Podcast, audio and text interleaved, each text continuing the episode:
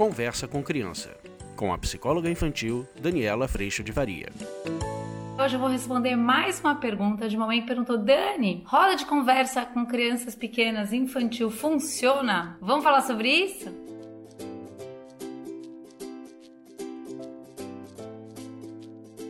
Essa mãe escreveu para mim, Dani, roda de conversa na educação infantil funciona. É tão bonitinho, né? Você já tem a expectativa de que então não faz, né? Porque não são adultos. Às vezes eu pergunto se roda de conversa com os adultos funciona.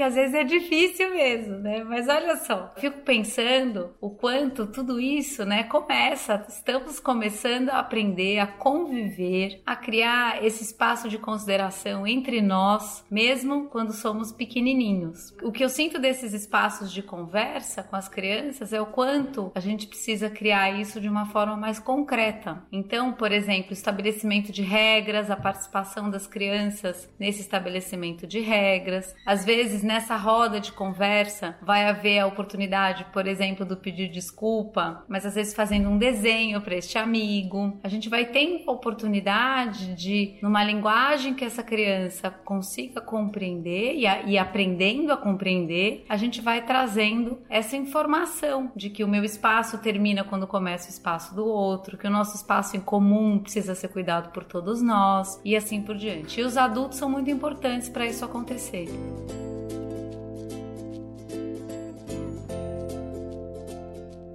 Eu lembro muito das crianças pequenas, irmãos, por exemplo, ou mesmo num grupo que eu tive com crianças menores, que a gente fazia um grupo de brincadeiras. Tanto fiz isso tanto aí no Brasil como aqui também nos Estados Unidos. E nesse grupo de brincadeira a gente criava as regras juntos e a gente fazia várias brincadeiras com o propósito exatamente da gente perceber onde eu tô e onde está o outro. Nesse meio do caminho, óbvio que desafios apareciam para as próprias crianças, seja na relação com o querer delas, com o desejo delas, seja na história de esperar a vez, até fazer uma fila e esperar a minha vez, às vezes é muito difícil, mas é exatamente o que está sendo aprendido. Uma das coisas que mais me perguntam nessa caminhada toda é: Dani, mas ele já tem maturidade para roda de conversa? Não, ele não tem, mas ele vai aprendendo e amadurecendo conforme ele vai vivendo essa experiência. Por isso que às vezes esse exercício ele pode parecer às vezes pouco produtivo, mas conforme a gente vai trazendo concretude, informação e formas para a gente conseguir trazer essa consideração e essa percepção do outro e de que a percepção de que não é só sobre a própria criança, existem outras pessoas, outras vontades, regras, tudo isso vai amadurecendo e se tornando possível. Então, comecem as rodas de conversa, ou as brincadeiras, ou o estabelecimento de regras, isso é muito importante. Mesmo nas nossas casas, isso é muito importante. Reconverse, recombine, para que essa criança vá sendo convidada à responsabilidade das suas próprias atitudes sempre, mas vá sendo convidada também a perceber o outro. Acho que esse talvez seja o nosso grande desafio, né? A gente perceber que nem tudo é do nosso jeito, perceber que o nosso jeito nem sempre é o melhor jeito e o quanto a gente segue aprendendo a todo momento.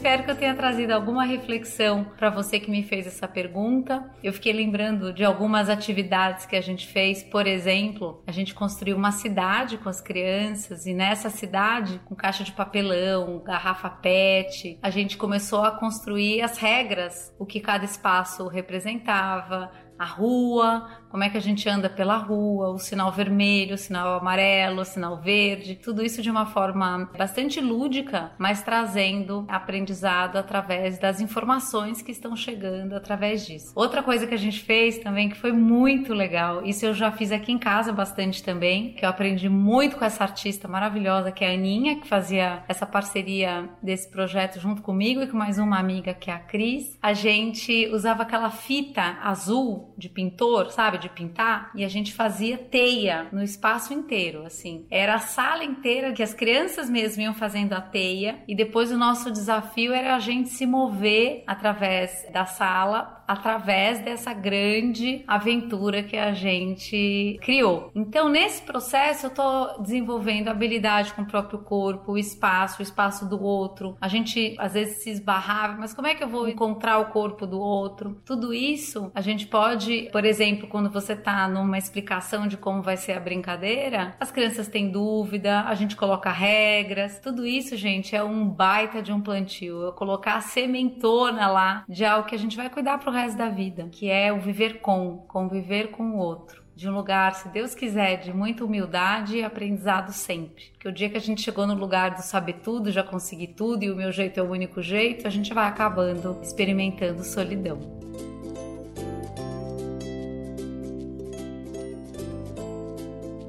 Espero que você tenha gostado. Eu agradeço muito a Deus no meu coração por todas essas oportunidades que todo dia Ele me traz de aprender e agradeço muito a tua presença aqui. A gente se vê na próxima. Um beijo, tchau, fica com Deus. Você acabou de ouvir Conversa com Criança, com a psicóloga infantil Daniela Freixo de Faria. Mande seu e-mail para conversa@danielafaria.com.br.